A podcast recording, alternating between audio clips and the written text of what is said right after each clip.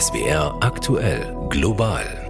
Das Umweltmagazin Ich bin Susanne Henn. Schön, dass Sie dabei sind. Auch wenn es sich noch nicht wirklich so anfühlt, Herbst und Winter kommen bestimmt und dann beginnt sie für uns Verbraucher so richtig, die Zeit des Energiesparens. Denn am meisten spart man, wenn man die Heizung ein oder zwei Grad runterdreht. Ich bin in einer Berliner Altbauwohnung groß geworden. Es war schwierig, sie über 16, 17 Grad zu heizen. Das kann schon ungemütlich werden, aber rumlaufen wirkt Wunder und ist ohnehin gut für die Gesundheit einmal in der Stunde. Sagt Dr. Corinna Fischer vom Öko-Institut. Ganz so drastisch muss es vielleicht nicht sein, aber wo die größten Sparhebel für Privathaushalte und öffentliche Hand sind, darüber rede ich nachher mit ihr. Und dann geht es in den nächsten 25 Minuten um den Club of Rome, der vor massiven sozialen Spannungen warnt, und um den Biber, der im Nationalpark Hohe Tatra nicht nur für Freude sorgt. Aber zunächst ist das Thema mal wieder Hitze und Trockenheit. Denn davon hatte der gerade zu Ende gehende Sommer reichlich zu bieten. Er war sowohl einer der wärmsten als auch einer der trockensten der letzten 140 Jahre und der sonnigste überhaupt. So die vorläufige Bilanz, die der Deutsche Wetterdienst vergangenen Dienstag vorgestellt hat. Fazit, das ist im Zuge des Klimawandels vermutlich die neue Realität. Und wie genau war die Lage im Südwesten? Elke Klingenschmidt mit Einzelheiten zu Rheinland-Pfalz. Das Thermometer zeigte im Mittel 20 Grad, vier Grad mehr als in der internationalen Referenzperiode 1961 bis 1990. Einen neuen Monatsrekord und die deutschlandweit höchste Temperatur gab es in Bad Kreuznach am 4. August mit 39,6 Grad Celsius.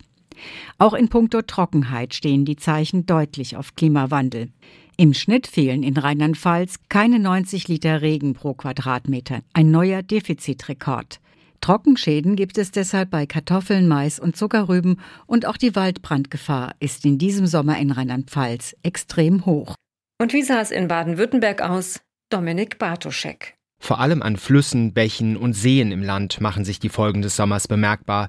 Laut LUBW verzeichnen viele Pegel Niedrigstände, die sonst, wenn überhaupt, nur im Herbst erreicht werden.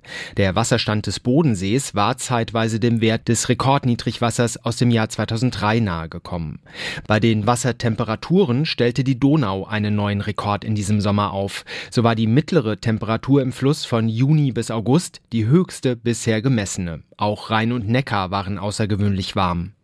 Rückläufig dagegen die Grundwasserstände im Land. Ende Juli seien so niedrige Werte erreicht worden, wie sie nur alle 30 Jahre vorkämen. Ulrich Maurer, Präsident der LUBW, wollte vor Journalisten allerdings bewusst nicht mehr von einer Ausnahmesituation sprechen. Vielmehr sei der Sommer 2022 ein Vorgeschmack auf das, was durch den Klimawandel zum Normalzustand werden könnte.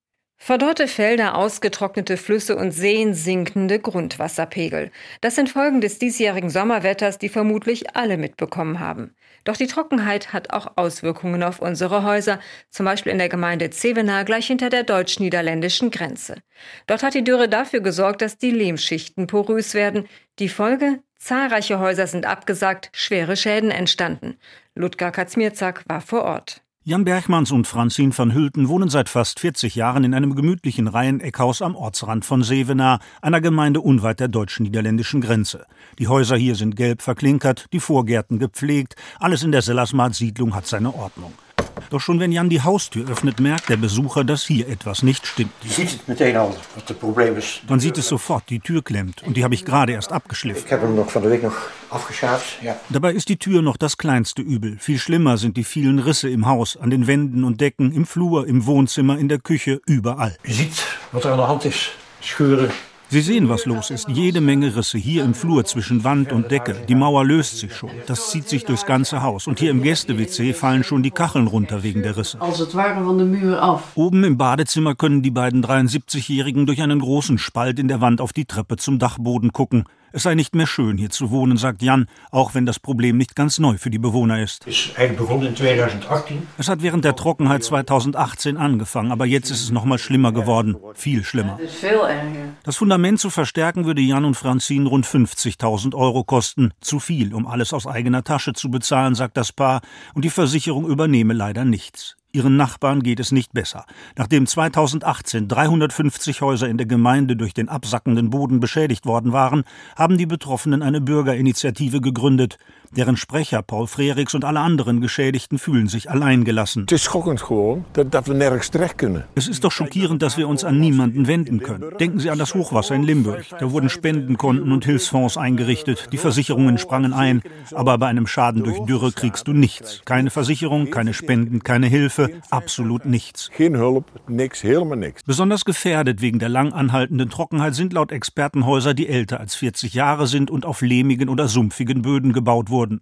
Wenn das Grundwasser zu stark sinkt, sackt auch die Lehmschicht ab. Selbst die Gebäude, die auf Pfählen stehen, seien nicht sicher, sagt der Geohydrologe Martin Kuiper. Denn nach alter niederländischer Tradition seien diese Pfähle meistens aus Holz. Hout, als het onder water blijft, is er niks in Hand, bleibt stevig. Wenn Holz unter Wasser bleibt, kann nichts passieren. Aber bei sinkendem Pegel stehen die Pfahlköpfe trocken und trockenes Holz verrottet irgendwann, wie ein Jägerzaun. Die Häuser, die auf Pfählen stehen, sacken dann mit ab. Die niederländischen Versicherungen haben ausgerechnet, dass fast eine Million Häuser im Land diesen Risiken ausgesetzt sind. Schuld seien die niedrigen Pegelstände der Flüsse und der trockene Boden, der geringe Regenmengen gar nicht mehr aufnehme, sagt Käuper. Außerdem werde in Regionen, die höher liegen als ihre Gewässer, zu viel Grundwasser für die Landwirtschaft und Industriebetriebe abgepumpt. Ziel müsse es sein, so der Experte, sparsamer mit Wasser umzugehen. Minder water oppompen, eh, dus ook minder water gebruiken. Also weniger Wasser abpumpen, weniger Wasser verwenden und das Wasser nicht einfach wegfließen lassen in die Nordsee. Es geht darum, das Wasser festzuhalten, zum Beispiel den Regen, der im Winter fällt, im Boden zu speichern. Dat allemaal zo goed mogelijk in de grond zien te krijgen. Jahrzehntelang haben die Niederländer gegen Wasser angekämpft, das über das Meer und die Flüsse ins Land hineinspülte. Sie haben erfolgreich gelernt, mit zu viel Wasser umzugehen. Die Frage, die sich heute stellt, ist, was tun gegen zu wenig Wasser? Herausforderungen, die niemand gebraucht hat, die der Klimawandel aber mit sich bringt. Und auch die Energiekrise, der wir uns gerade gegenübersehen, gehört zu den Dingen, die eigentlich niemand vermisst hat. Aber jetzt ist sie da und mittlerweile ist wohl jedem und jeder klar, wir müssen Energie sparen, dringender als je zuvor. Jetzt im Sommer war das nicht so schwer, wenn das Tageslicht lange da ist, die Heizung ausbleibt und man sowieso am liebsten kalt duscht. Aber bald kommen Herbst und Winter und dann wird's wirklich ernst. Wo können wir privat sinnvoll Energie sparen und wo ist die öffentliche Hand gefragt? Darüber habe ich vor der Sendung mit Dr. Corinna Fischer gesprochen. Sie hat sich als stellvertretende Bereichsleiterin Produkte und Stoffströme beim Öko-Institut unter anderem intensiv mit dem Thema Energiesparen beschäftigt. Global das Gespräch. Frau Fischer, wir werden in diesem Herbst und diesem Winter weniger Gas zur Verfügung haben. Gleichzeitig wird es deutlich teurer werden. Das sind ja gleich zwei Gründe zu sparen. Fangen wir mit den privaten Haushalten an. Wo habe ich da den größten Hebel, der auch noch schnell wirkt? Ja, beim Gas habe ich natürlich den allergrößten Hebel äh, bei der Raumwärme. Was ich da ganz schnell machen kann, ist die Temperatur ein bisschen runterdrehen oder vielleicht Zimmer, die ich nicht nutze, gar nicht beheizen. Der zweite Hebel ist beim warmen Wasser, also weniger duschen, kürzer duschen, nicht ganz so warm duschen. Und ja, dann gibt es ja auch noch den Strom, der zumindest ja kostenmäßig auch ins Gewicht fällt. Und wo habe ich beim Strom die größten Hebel? Ja, es gibt Haushalte, die haben Geräte laufen, die haben sie schon ganz vergessen. Zum Beispiel eine Gefriertruhe, die im Keller steht. Wenn sie die abschalten, dann sparen sie da direkt mal 100 Euro im Jahr. Wenn sie sowas nicht haben, könnten sie gucken, haben sie Stromfresser im Haus, sowas wie ein Wasserbett oder ein Aquarium. Und was ganz so viele Leute wissen, weniger Fernsehen macht auch schon ein bisschen was aus. Stream wahrscheinlich auch. Streamen auch, aber nicht ganz so viel wie Fernsehen, wobei es darauf ankommt, was haben Sie für einen Bildschirm. Also im Grunde ist es der Betrieb des großen Bildschirms. Wenn Sie jetzt über Ihr Handy streamen, ist es für Sie im Haushalt, fällt das nicht so ins Gewicht. Aber wenn Sie das auf den großen Bildschirm streamen, ja klar, dann schon. Jetzt nehmen wir mal an, ich beherzige alle Ihre Ratschläge. Also ich drehe die Heizung ein, zwei Grad runter, beheize bestimmte Zimmer nicht, dusche wenig, spare Strom, wo es möglich ist. Von welchen Größenordnungen reden wir da bei einem Vier-Personen-Haushalt? Was kann ich da sparen? Ja, mit der Raumtemperatur allein haben sie schon 100 Euro im Jahr ungefähr gespart. Mit dem Duschen kommen sie auf 50 bis 60 Euro. Mit dem Strom haben sie so einen großen Klopper, kommen sie auf 100 Euro, sonst vielleicht so auf um die 50 im Jahr. Das kann ja noch wesentlich mehr sein, wenn die Preise steigen. Genau, also das, was ich jetzt gesagt habe, ist mit den heutigen Preisen gerechnet. Aber wenn sie weiter steigen, kann es natürlich mehr werden. Und noch mehr können sie sparen, wenn sie eben nicht nur die Sachen machen, die sie kurzfristig umsetzen können, sondern auch die vielleicht ein bisschen Vorlauf brauchen. Das wäre? Ja, Sie könnten zum Beispiel bei Ihrer Heizung einen hydraulischen Abgleich machen lassen. Das bedeutet, dass der Durchfluss des Wassers angepasst wird für jeden einzelnen Heizkörper. Sonst ist es nämlich so, die Heizkörper, die nah an der Heizung sind, die werden viel zu heiß und die weiter hinten werden dann zu kalt und dann muss man die komplette Temperatur hochdrehen. Und wenn man das zum Beispiel abgleichen lässt, kostet vielleicht für ein Einfamilienhaus 500 Euro, das einmal machen zu lassen. Sie sparen aber um die 170 im Jahr. Dann können Sie gucken, ob Sie, äh, wenn Sie noch eine alte Umweltpumpe in der Heizung haben, ob Sie die austauschen lassen. Kommt auch nochmal auf so 70 Euro im Jahr, was Sie da sparen. Und wenn Sie Geräte austauschen müssen, Kühlschrank, Waschmaschine und Spülmaschine, dass Sie dann hocheffizientes Gerät nehmen. Da aber genau hingucken, weil hocheffiziente Geräte sind oft auch in der Anschaffung aus anderen Gründen teuer. Da können Sie ein Portal nehmen, wie zum Beispiel EcoTop 10 und können sich mal zeigen lassen, rechnet sich das eigentlich über die Lebensdauer des Geräts. Geräte austauschen kann ich selbstständig. Wenn ich aber Mieter bin, habe ich ja auf eine Heizungspumpe, auf den hydraulischen Abgleich keinen Einfluss. Kann ich da Druck auf meinen Vermieter ausüben? Ja, Sie können da leider keinen Druck auf Ihren Vermieter ausüben. Da haben Sie derzeit keine Handhabe was immerhin jetzt mit der Energieeinsparverordnung angepasst worden ist. Der Vermieter kann Sie nicht mehr zwingen, auf eine bestimmte Temperatur zu heizen. Das ist in vielen Mietverträgen vorgesehen. Das ist jetzt ausgesetzt. Und ansonsten brauchen wir da dann wirklich den Gesetzgeber, der den Vermieter in die Pflicht nimmt. Energieeinsparverordnung ist ein gutes Stichwort, weil da ist ja geregelt, dass nicht nur die privaten Haushalte sparen müssen, sondern eben auch die öffentliche Hand. Wo sind denn da die größten Einsparpotenziale? Ja, ist im Grunde natürlich genau wie bei den Haushalten. Es ist zuallererst das Heizen, danach das Warmwasser. Also von daher auch sinnvoll, die Vorschrift im Winter nicht höher als 19 Grad zu heizen und bestimmte Räume, in denen jetzt keiner sitzt, nicht zu heizen. Ich hätte mir gewünscht, dass das nicht nur für den öffentlichen Sektor gilt, sondern auch, wie zum Beispiel in Spanien, für Geschäfte, für öffentliche Verkehrsmittel, Theater, Kinos denn die öffentlichen Gebäude sind ja jetzt nun nicht so furchtbar viele. Aber in den öffentlichen Gebäuden arbeiten ja auch Menschen und 19 Grad, wenn man den ganzen Tag am Schreibtisch sitzt, ist ja nicht so richtig viel. Ja, ist jetzt aber, glaube ich, auch nichts, wovon man krank werden muss. Ich würde empfehlen, Wärme anziehen und vor allem einmal in der Stunde rumlaufen. Frau Fischer vom Öko-Institut, wo sehen Sie denn überhaupt keine Einsparpotenziale? Ja, es gibt ja immer noch häufig die Empfehlung, bei abzuschalten, das bringt heutzutage nicht mehr so viel. Es bringt unter Umständen was, wenn Sie einen alten Router haben, aber zum Beispiel beim neuen Router, aber auch bei einem Fernsehgerät, bei einer Waschmaschine, das bringt alles nicht mehr viel, weil es da ohnehin eine EU-Verordnung gibt, die diesen Standby-Verbrauch minimiert.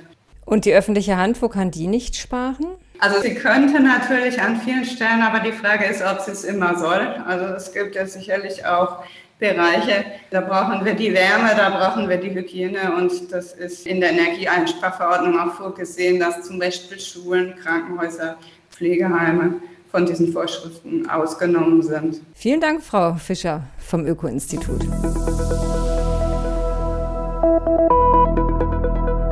Vor wenigen Wochen erst hat Bundeskanzler Scholz gewarnt. Die hohen Energiepreise und die Inflation seien sozialer Sprengstoff. Ein Thema, an dem ein internationales Wissenschaftlerteam für den Club of Rome schon in den letzten Jahren intensiv geforscht hat. Jetzt sind sie fertig und aktueller könnte ihr Bericht kaum sein. Er trägt den Titel Earth for All, ein Survival Guide für unseren Planeten. Anfang der Woche wurde er vorgestellt mit drastischen Warnungen. Dörte Naht. Wenn alle so weitermachen, dann wird es in den nächsten 50 Jahren mehr und mehr Ungleichheit geben. Ein Teufelskreis, erklärt Jürgen Randers, einer der Autoren. Wenn das Wohlbefinden über eine lange Zeit schrumpft, die Menschen weniger Einkommen haben, weniger soziale Unterstützung, mehr Folgen des Klimawandels zu spüren bekommen und die wachsende soziale Ungleichheit, dann machen sich Frustrationen breit und die Leute verzweifeln. Daraus resultiert, dass Regierungen keine Mehrheit mehr bekommen, um etwas zu tun, zu investieren, um das Problem zu lösen. Das führt dazu, dass das Wohlbefinden weiter sinkt und das ist der Punkt, an dem es einen sozialen Kollaps gibt. Der Club of Rome ist eine Wissenschaftlervereinigung, die sich für eine nachhaltige Zukunft der Menschheit einsetzt. Und als vor 50 Jahren ihr Bericht Die Grenzen des Wachstums erschien, war das für viele der Anstoß, den Klimawandel auf die politische Agenda zu heben. Heute sagt ihre Präsidentin Sondrine Dixon de Clève, dass die Vereinigung sich bisher vielleicht zu sehr auf die drohenden ökologischen Kipppunkte konzentriert hätte, denn es seien die sozialen Kipppunkte, Armut, soziale Ungleichheit, die die meisten Unzufriedenheiten in der Gesellschaft und auch die größten Probleme in den Regierungen produzierten. So we really have to think through also müssen wir uns wirklich überlegen, wie wir mit den Leuten arbeiten, wie wir Puffer einbauen, wie wir das kontinuierliche Wachstum der Ungleichheit stoppen, während das Vermögen nur bei einigen wenigen landet, und wie wir das dann überführen in eine Lebensweise, die die Ressourcen und den Planeten schützt. Die Studie Earth for All, die Sandrine Dixon de Clève mit ihren Co-Autoren in Berlin vorgestellt hat, schlägt ein Bündel an Maßnahmen vor. Unter anderem die reichsten 10 Prozent der Weltbevölkerung stärker an den gesellschaftlichen Kosten zu beteiligen, armen Ländern die Schulden zu erlassen und die Investitionen in erneuerbare Energien zu verdreifachen. Gleichzeitig soll der Teil der Arbeitnehmer und der Investitionen, der bislang in klimaschädliche Bereiche fließt, umgelenkt werden in CO2-neutrale Energiegewinnung. Auch über einen Bürgerfonds denken die Wissenschaftler nach, der jedem Menschen eine universelle Grunddividende auszahlen könnte, also so eine Art Mindesteinkommen, finanziert aus Gebühren für das Recht auf Zugang zu Ressourcen. Dass diese Lösungen nicht unbedingt die einzigen und besten sein müssten, hat der Direktor des Potsdam Institut für Klimafolgenforschung Johann Rockström betont, der ebenfalls an der Studie beteiligt ist. Wir sagen nicht, dass wir das genaue Rezept haben. Wir rufen hiermit die Weltgemeinschaft auf, sich jetzt auf diesen exponentiellen Wandel zu konzentrieren und zu akzeptieren, dass uns die Zeit wegrennt, eine gerechte, nachhaltige Zukunft für die Menschheit zu kreieren. Und zum Schluss der Sendung gibt es jetzt ein Beispiel dafür, dass Natur- und Artenschutz leider nicht immer die gleichen Bedürfnisse haben. Etwa beim Biber. Der ist in die Hohe Tatra in die Slowakei zurückgekehrt. Ein Erfolg für den Artenschutz, aber Förster und auch Naturschützer sind eher mäßig begeistert.